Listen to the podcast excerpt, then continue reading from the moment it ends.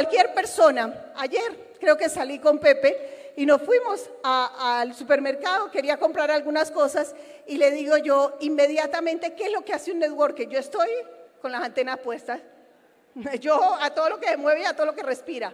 ¿Qué hay? ¿Qué actitud? Busco muchas veces actitud. Para mí es lo más importante. Conocí una chica, se llama Vianey. Y esta chica es mamá soltera, tiene una niña. Y empezamos a hablar. Y cuando nosotros empezamos a hablar, yo le dije, ¿te gusta lo que haces? Sí, me gusta, me encanta.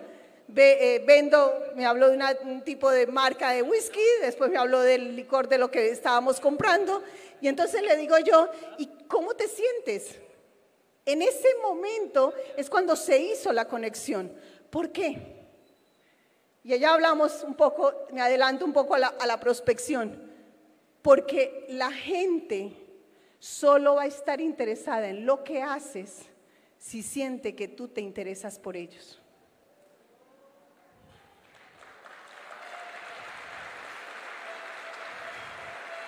A veces nosotros queremos que la gente haga lo que nosotros hacemos, pero nosotros somos indiferentes a las personas y eso no funciona en redes.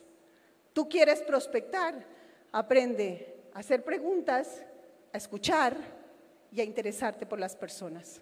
Y entonces tu lista de referidos va a crecer y crecer y crecer y crecer y eso te va a permitir que siempre tengas personas para que puedas presentarle el plan de oportunidad. Y fijaros en esto, que es también muy interesante. Cuando nosotros hablamos de la prospección y hablamos de la invitación, por lo general cometemos muchos errores. Si ustedes me hubieran conocido a mí hace 15 años atrás, tal vez no hubieran apostado, como decíamos en España, ni un duro por mí. ¿Por qué?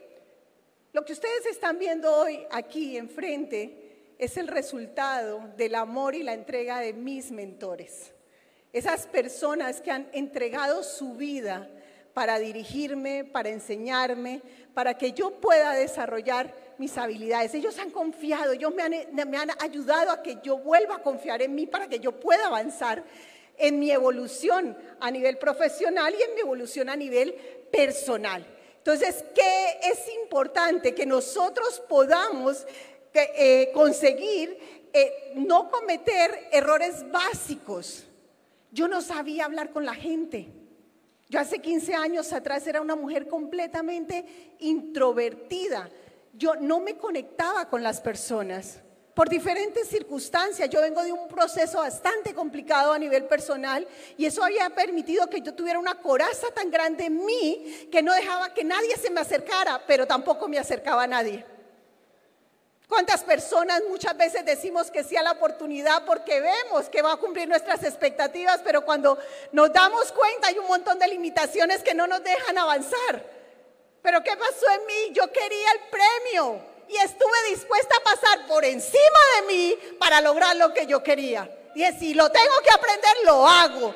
Porque yo quiero vivir ese estilo de vida que vive Rafaela Santiago. Yo quiero vivir con esa tranquilidad. ¿Qué errores cometemos? Uno de ellos es no escuchar, dar demasiada información. Nosotros entramos y ¿qué hacemos? Empezamos a hablar, bla, bla, bla, bla. Si yo te contara y espérate que hay un producto y espérate que hay un sistema y espera y queremos contarle a la gente. No debemos dar demasiada información. Hablar inmediatamente de For Life y los productos.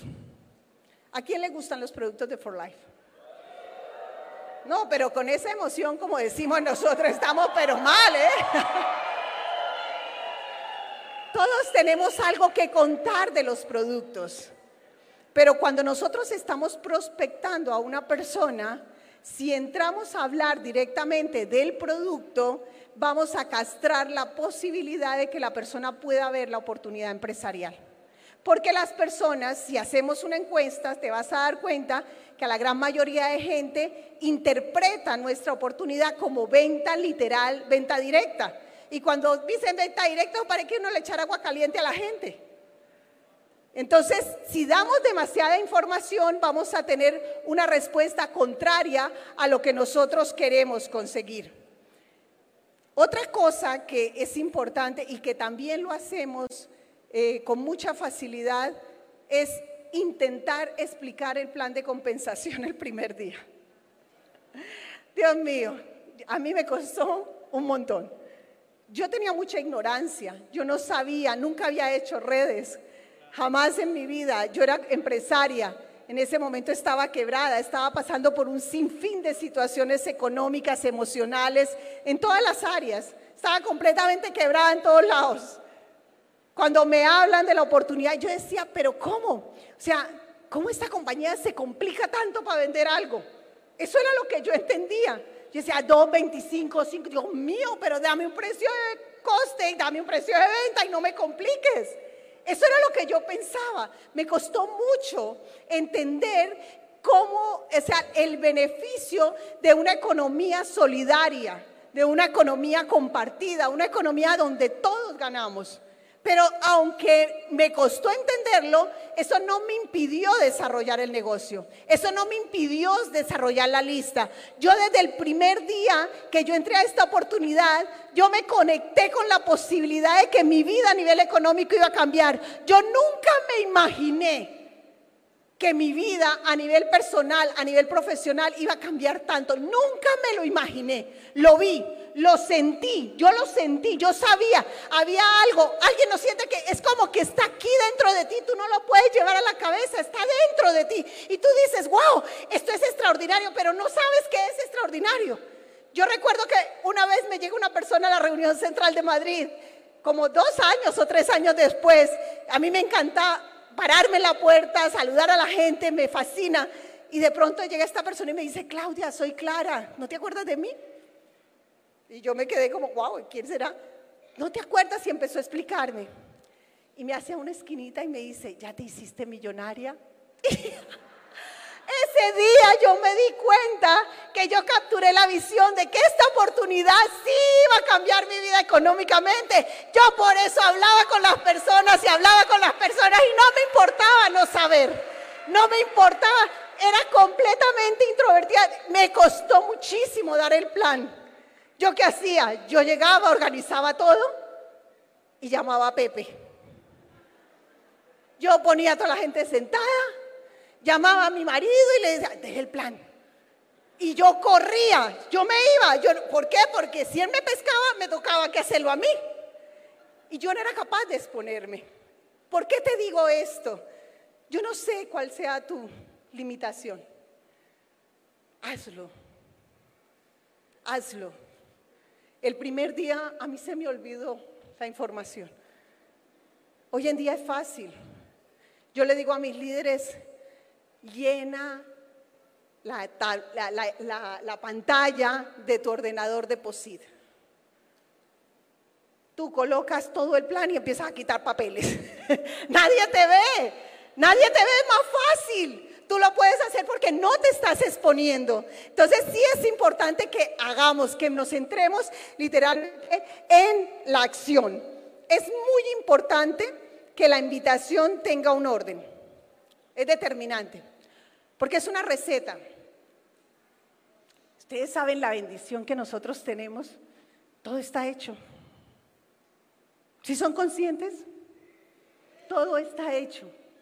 Solo hay que ir a compartir la información. Y este tema, yo quiero decirles que hay que tomarlo muy en serio. Es la piedra angular del negocio. For Life nos paga por la lista nuestra que se conecta a su plataforma. Si no hay lista en la plataforma, no hay sueños, no hay nada. De ese calibre es este paso. Si no hay lista, no hay nada. Por eso es importante desarrollar todas las habilidades para que nosotros podamos avanzar dentro de la, de la oportunidad. Es enseñable, cuesta un montón, cuesta muchísimo. Y ya no te digo nada si la persona que te inscribió se inscribió 20 minutos antes que tú. Nos cuesta un montón. Ese no sabe nada. O sea, porque llegamos en nuestro estado natural, ¿no? Y nuestro estado natural es no ver a veces las cosas positivas, sino que siempre nos enfocamos en lo que no es tan positivo. Entonces, sé enseñable, es lo más importante. Hay entrenadores y hay entrenamientos. Si nosotros nos convertimos en personas enseñables, va a ser muy fácil que nosotros podamos tener resultados rápidamente.